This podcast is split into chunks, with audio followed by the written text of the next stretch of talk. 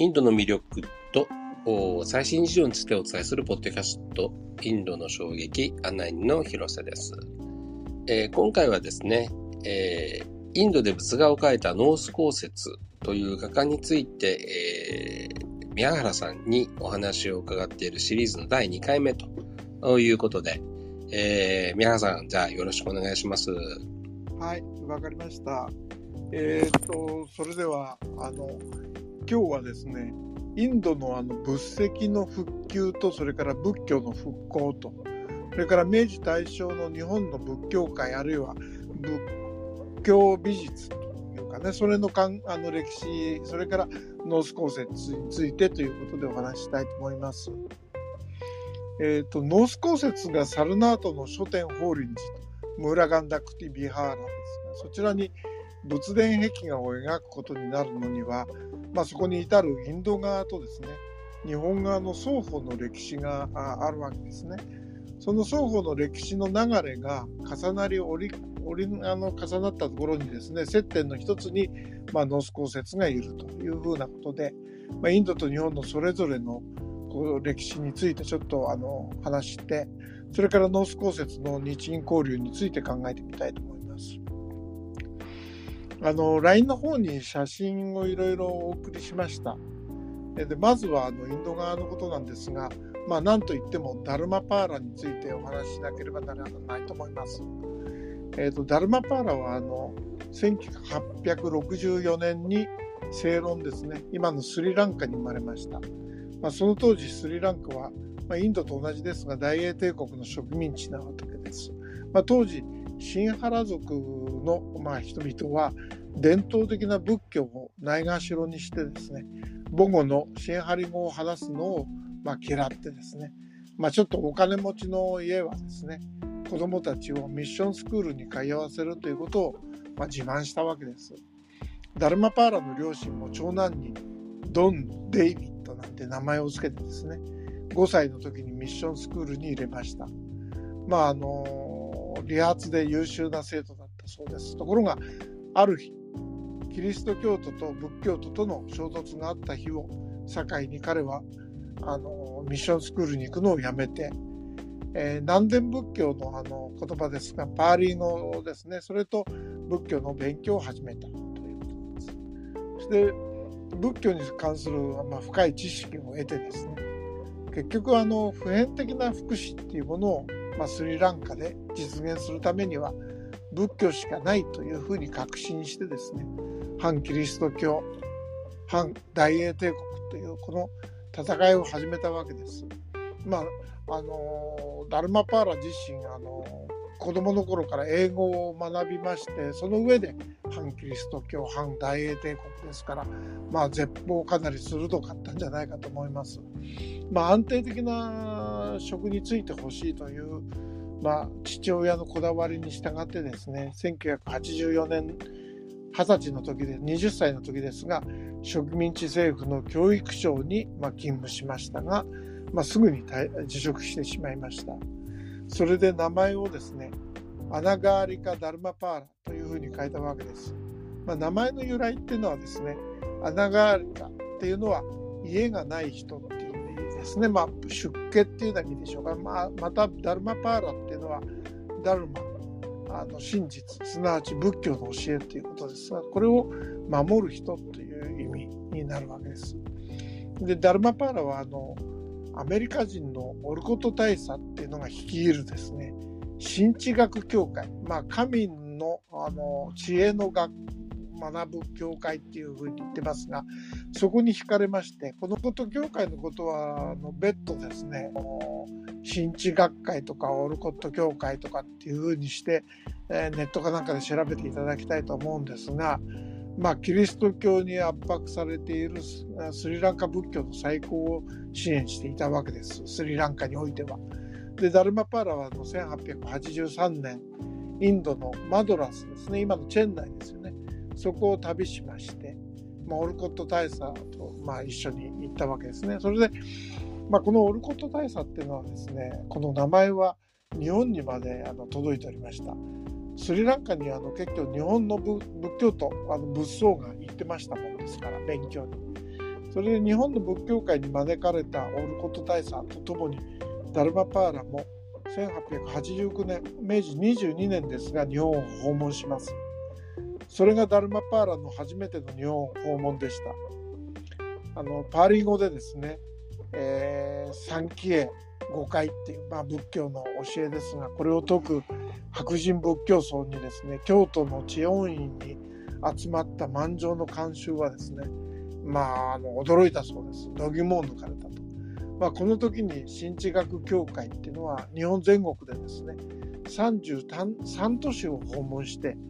76回も講演会を開催したそうです。実はあのダルマパーラはですね寒さのためにちょっと体調を崩してしまって長く病床に伏してしまいました、まあ、若き日本人の仏教徒である高楠淳次郎という、まあ、人がですね熱心に看病してですね2人は終生変わらぬ友人となりました。ダルマパーラが25歳で高楠は23歳でした、えー、後にあの高楠はサンスクリットを研究するためにロンドンに行きまして、ね、帰国後に日印協会の創設とか運営にも関わることになります。高楠はあの東京外語大学の教授とかね、それから東洋大学の学長を務めて、また武蔵野大学の前身の武蔵野女学校の、まあ、創設者でもあります。まあ、インド思想から仏教へ仏教の根本思想とその真髄というような本を私も高楠博士の本を読みましたけれどもまあと古い本なのにあの最近活字をですね、えー、新しい活字にして読みやすくしてあの再販されてんですね。もう本当にあの分かりやすいその当時の文章としても分かりやすいんで私のような素人でも本当にあのよく勉強になりました。まあそれからあのダルマパラに戻りますけれどもダルマパラは、えー、日本から帰国した翌年の1890年にマドラスで開催された新知学協会っていうその会議に参加してですねでインドの仏教復興運動にもを開始するということになりますがその翌年といってもすぐなんですがあの正月に、え2人の日本人僧侶とともにバラナシを経てサルナートに到着しました、まあ、そこで見たあのサルナートの風景っていうのはですねダメクストストーカーもですね破損してしまって、まあ、荒れ果てていたということなんです。で翌々日にブダガヤに行ったんですが、そこの後輩ぶりにはただただ涙を流すしかなかったと。それからあのスリランカに戻りました。で、5月にはですね、インドにおける仏石の再建とそれから仏教の復興っていうものを期して大菩提会とマハボデソサイエティってものを設立します。で8月にはカルカッタに小さな土地を取得してそこに大菩提会の本部を移しましたで私あのこの資料をあの読んでる読んでるというかこの作ったこの調べたこのものなんですがこれは大体大菩提会のあの小冊子ですね発行された小冊子等を、まあ、参考にしております。まあ、そもそもですねまあ、仏教もヒンズー教もですねバラモン教から発しているわけですけれども何が違うのかなぜインドで仏教が廃れてしまったのかということなんですが、まあ、古代インド古代のですね政治史とか宗教史についてで、ね、ここであの説明している、まあ、私自身の能力も時間もありませんけれども、まあ、アショーカ大王が仏教を信奉してインドを統一しました、まあ、紀元前の250年ぐらいですかね。まあ、仏教最盛期を迎えると。もうその後周辺国に伝播していくわけですがしかしあのインドではですね王朝の構想がありですねその後はインドに侵入してくる、まあ、多民族多宗教の多民族に侵入されてですねインドでは仏教は衰退してしまいまして、まあ、スリランカビルマタイというようなアジアの方に広がったわけです。まあ、ダルマパーラの2度目の来日っていうのは実は1893年明治26年ということになるんですがこれはあのー、アメリカのシカゴで開催されました世界宗教会議の後ですね。ハワイを経由して日本に立ち寄りました。え仏教界を代表してシカゴでのダルマパーラの講演っていうのは大成功を収めましてですね、まあ、ハワイでも大歓迎を受けて、まあ、そこであの終生ダルマパーラを財政的に支援することになるハワイ王朝の血を引くエリザベス・フォスターという夫人に出会います。から3度目のダルマパーラの訪日は1902年になります。明治35年です。この時期にはですね、日本人の友人とともにですね、日印協会の設立に参加します。まあ、そのために1903年にあの設立された日印協会の会員名簿の中にはダルマパーラの名前が記録されています。4回目の訪日っていうのは1913年、大正2年ですが、まあ、この年はあの岡倉天心が他界した年です。まあ、ダルマパーラはあの日本各地で欧米のまあ排日的な風潮、まあ、これこの時代はあの満州の権益をめぐってですね日本がまあいろいろあの動き出したというのをアメリカが牽制してるっていうような時代ですね。それからあのアメリカでオーカ論といいますかね効果論っていうんですかあのイエロー、まあ、あの日本人アジア人をその蔑視するようなそういうような動きがあって、まあ、そういった動きをあの、えー、ダルマパールはですねあの批判してですね日本を称賛するっていうそういう姿勢を貫き通したそうです。まあ、ちなみにその年にあのラビンドラナート・ゴダールあタゴールがですねアジア人として初のノーベル賞を受賞して、えー、3年後の1916年大正6年になるんでしょうか初訪日します。私はあの実はタゴールのことについてはその後タゴールを5回訪日してるわけですがあのタゴールに支持したあのコーラ・トミさんという女性、まあ、戦後あの参議院議員なんかも務めた方なんですがその方のことについても研究したことがあります。まああのいつかまた時間があればコーラ・トミさんとタゴールのことなんかについてもお話しできれば思いしてるなと思ってます。えーと、それでダルマパーラですね、えー、その間もあのアメリカやギリスを何回も訪問してですね各国に大母大会の支部を設立しております。でまあ最初はあのブダガヤでのあの寺院を建設したいと大母大会としてですね。で土地の取得をしようとしたんですが失敗してですね。でサルナートでの寺院建設の方に絞り絞り込んでですね。それで1906年にサルナートに書店法輪寺建設のための土地取得を、まあ、あの小さな土地をその時はですね取得していたわけですが、まあ、1922年になってですね書店法輪の建設の許可が出ます。まあ、その後ですねそこがですねあの遺跡のところに近すぎるとかいうようなことで認可が取り消しになったりあるいは再認可されるっていうようなことで紆余曲折を経ながら1931年昭和6年に書店法輪寺がま完成したわけです。えー、そこはその、まあ、アショカ大王のゆかりの地でもあって、えー、隣にはインド考古学博物館っていうのがありますけれども、えー、寺院の落成式典にはもう5万人もの人が集まったというんですね。それであ後にですねインド共和国の初代首相になるネルーのネルー首相も夫妻もですね参列したそうです。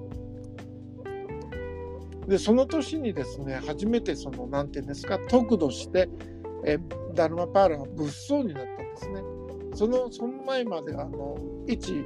え仏教徒っていうことでね、えー、言ってますんで、まあ、ダルマパーラ孤児というようなことだったんですが、まあ、この時は、えー、初めてあのダルマパーラは、えー、仏像になったということです。あの僧侶になったということで。日印協会に実はその当時ですねカルカッタ日本商品館っていうその、まあ、展示展示場があったんですねそういう事務所がありまして日本のそのビジネスの活動拠点になってたもんですがまああのそこを通してですね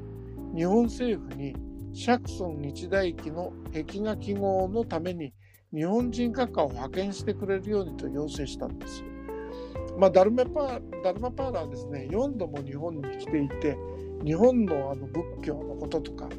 あの仏教あの僧侶のことあるいは仏教研究家との交流もあったんですね。それで日本仏教とその仏教美術のこともよく知っていたからまあ、ダルマパーラはその書店法律の壁に壁画を描いてほしいと、えー、絵でブッダの物語を、まあ、インドの人々に知ってもらいたいと。いうふうに考えたということなんですね。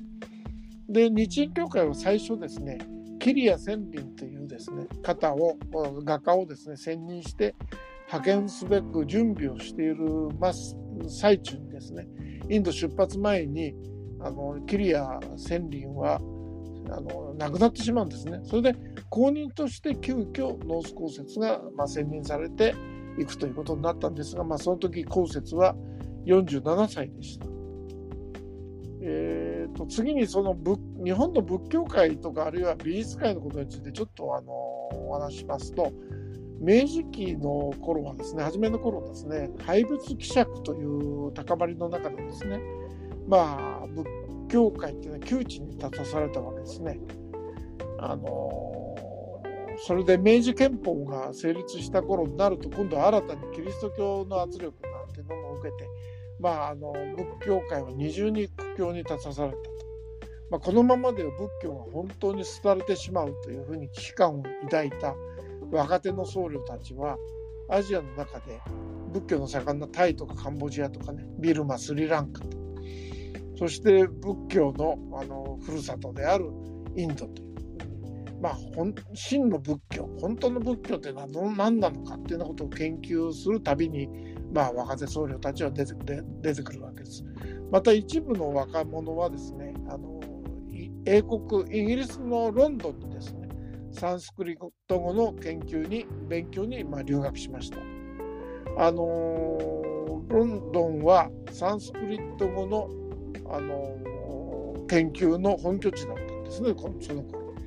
で、その中にはあの若き高楠潤次郎も、まあ、いたわけです。明治後期からあの大正期まで日本はですね、まあ、こういうその仏教界っていうのは逆境の中にありながら、まあ、何か何とかしなきゃいけないっていう革新的な、まあ、運動が、まあ、続けられていたわけです。まあ、一方ですね美術界ですがこの廃仏希釈の圧力を受けてですね日本の仏教美術品っていうのは、まあ、二足三門のガラクタのようにですね欧米の美術品の収集家に買い叩かれて海外にま流出してしまいました。フェノローサのま影響を受けてですね東京美術学校とかですねあるいは日本美術院というものを設立した岡倉天心はですね日本の美術芸術振興のためにま尽力するわけですが、まあ、そのような中岡倉天心自身もインドを訪問しました。それは1901年明治35年のことですがその時に岡倉天心はあのタゴールとかですねあるいは、えー、思想家宗教家哲学者でしょうか、まあ、スワミ・ビベカナンダと、まあ、親交を結ぶとそういうようなことになったわけです。で野生司香雪にちょっとまた行きますと野生司香雪は実はあのサルナートの壁画制作の15年 ,15 年前にあのもうすでにインドに行ったことがありました。後節はあの明治41年に東京美術学校を卒業したと、まあ、あの前回もご説明しましたが実はその前年の明治40年っていうのは日本のその美術界全体がですねまあ新旧とかあるいは東西まああの東京大阪っていうことでしょうか。あるいは流派によってですねもう分裂してですね大混乱に陥ってまあ、後節はですねその時美行を卒業したんですが、まあ、銀座の呉服店に呉服店に勤めたりねまた淑徳女学校のあの図画の先生をしたりして、まあ、ここをしのいでいました美術界のこの同性っていうのは後節にとってもまあ非常に厳しいもので、まあ、美術家として生きていくってことはなかなか難しいというようなそんな時代でした。まあ、美術界のことをこう詳しく紹介する時間もないんですが、まあ、後節は自ら新しい境地を開きたいとこういうふうに念願しましてですね大正6年にインドに行くということを決心しました。まあ、それはあの実はノーベル賞を受賞したタゴールが訪日してですねその講演会を聞いたということが、まあ、あの後節に仏教の生まれた国インドに行くことを、まあ、特にあの後節の場合には高松のあのお寺さんに生まれたわけですんで、まあ、そういうようなあの気持ちを強くしたということです。でカルカッタに着くと、まあ、そこにはですね予期しないことに荒井漢方が出迎えてくれたというんですね。で後節は非常に驚いたそうですが、えー、後節はあのサルナートを一旦訪問してですねそれからあのカルカッタに戻ると今度は荒井漢方に誘われてアジャンタの石窟寺院の壁画の模写に誘われた。まあ、実はその時新井漢方は出版社からですねアジャンタの模写をそのして絵を描いてくれて頼まれていたということらしいんです。まあ、それでそのアジャンタに着くとですね東京美術学校で席を並べていたその友人のそのキリア千里もいたと。からアジャンタでその3ヶ月過ごしたわけですがその時に寝食を共にしていたインド人の青年がいたんだそうです。それがあの後にあのカルカッタの管立美術学校の校長になるそのムクルデーって人だったんです。でインドからですね帰国後に描いた「屈印の朝」っていう6曲の屏風あこれはあの前回に引き続き今回も実はあの LINE の方に貼り付けておきましたがこれ大正9年の、まあ、インテンにまあ初入選この作品でするわけですが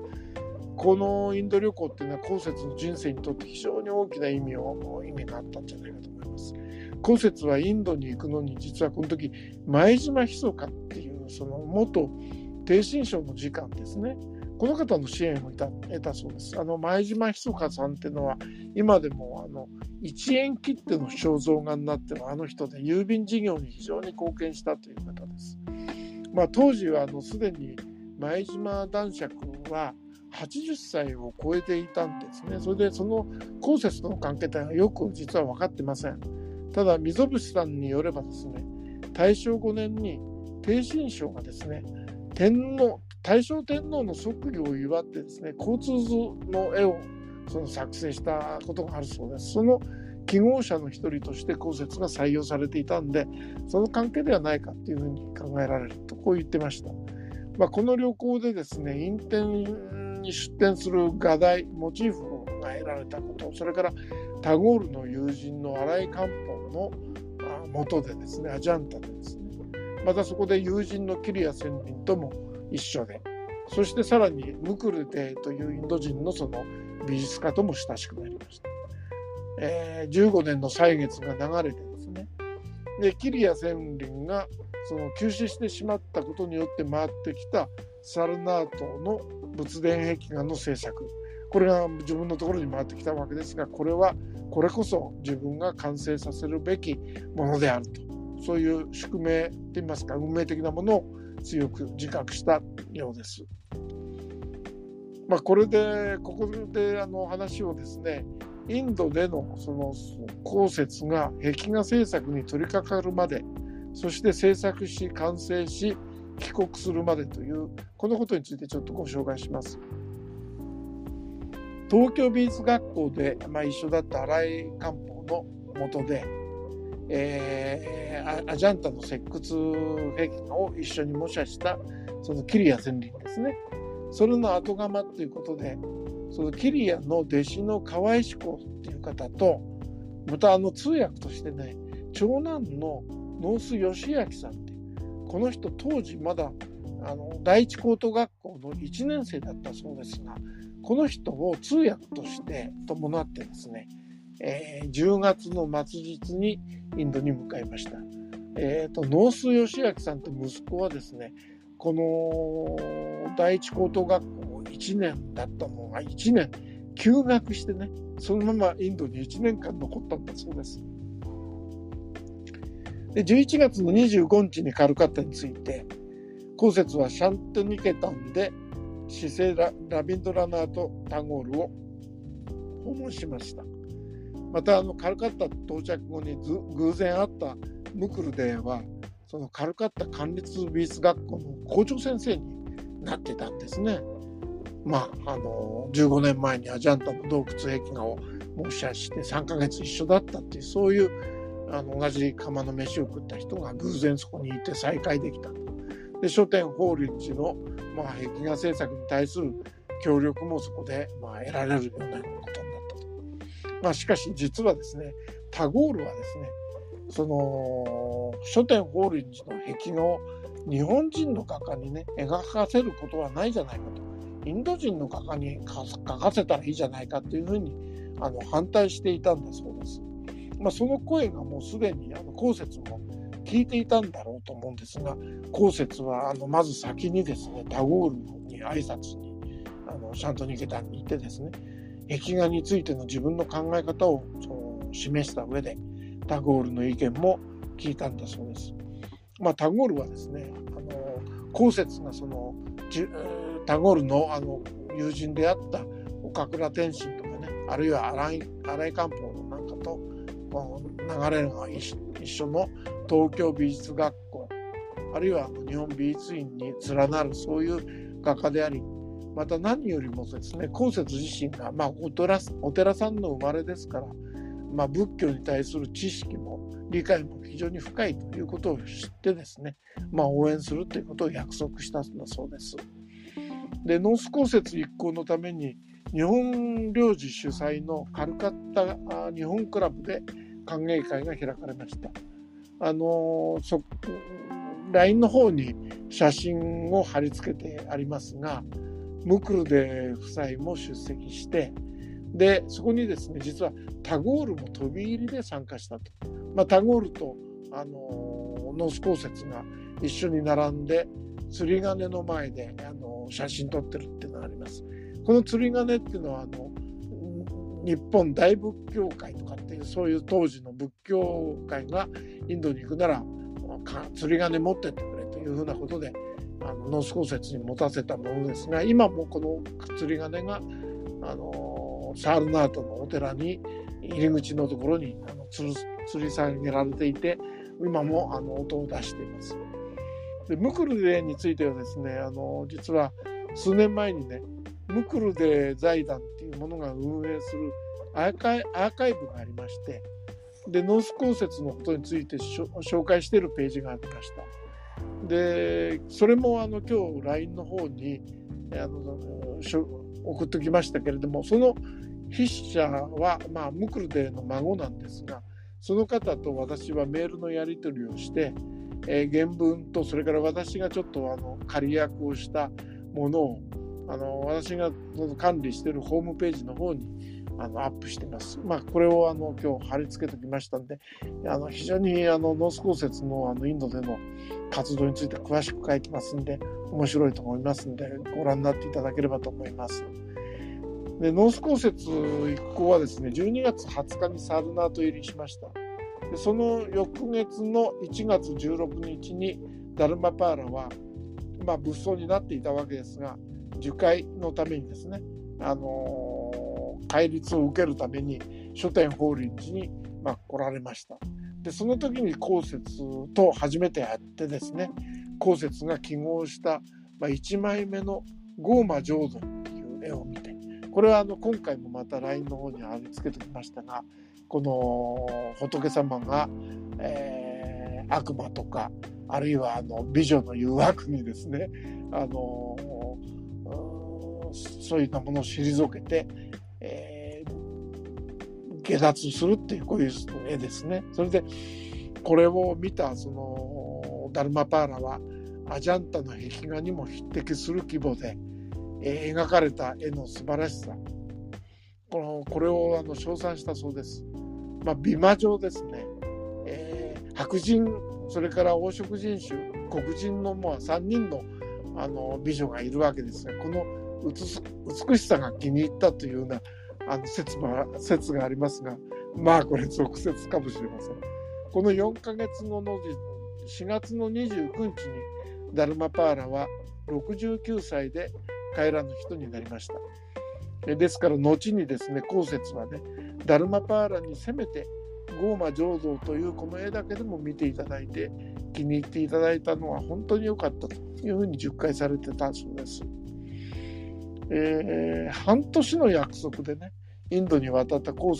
雪だったわけですが湿気のために雨季は作業に作業ができない。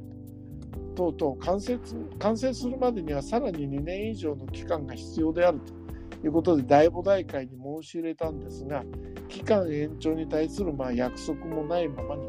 えー、公設はその自ら描いた作品の展示販売販売をね、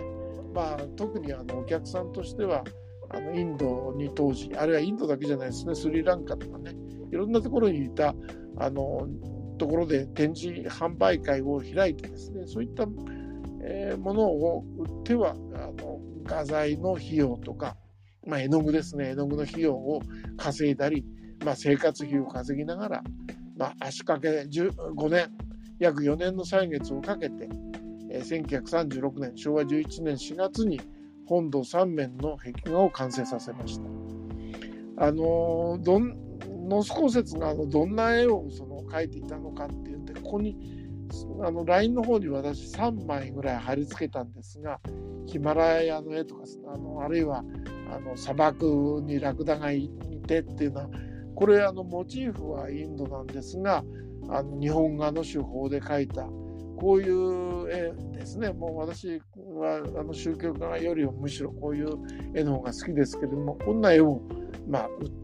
あの販売しながらしのいでいたということのようです。であの5月末に盛大な完成海岸供養の式典が開催されてですね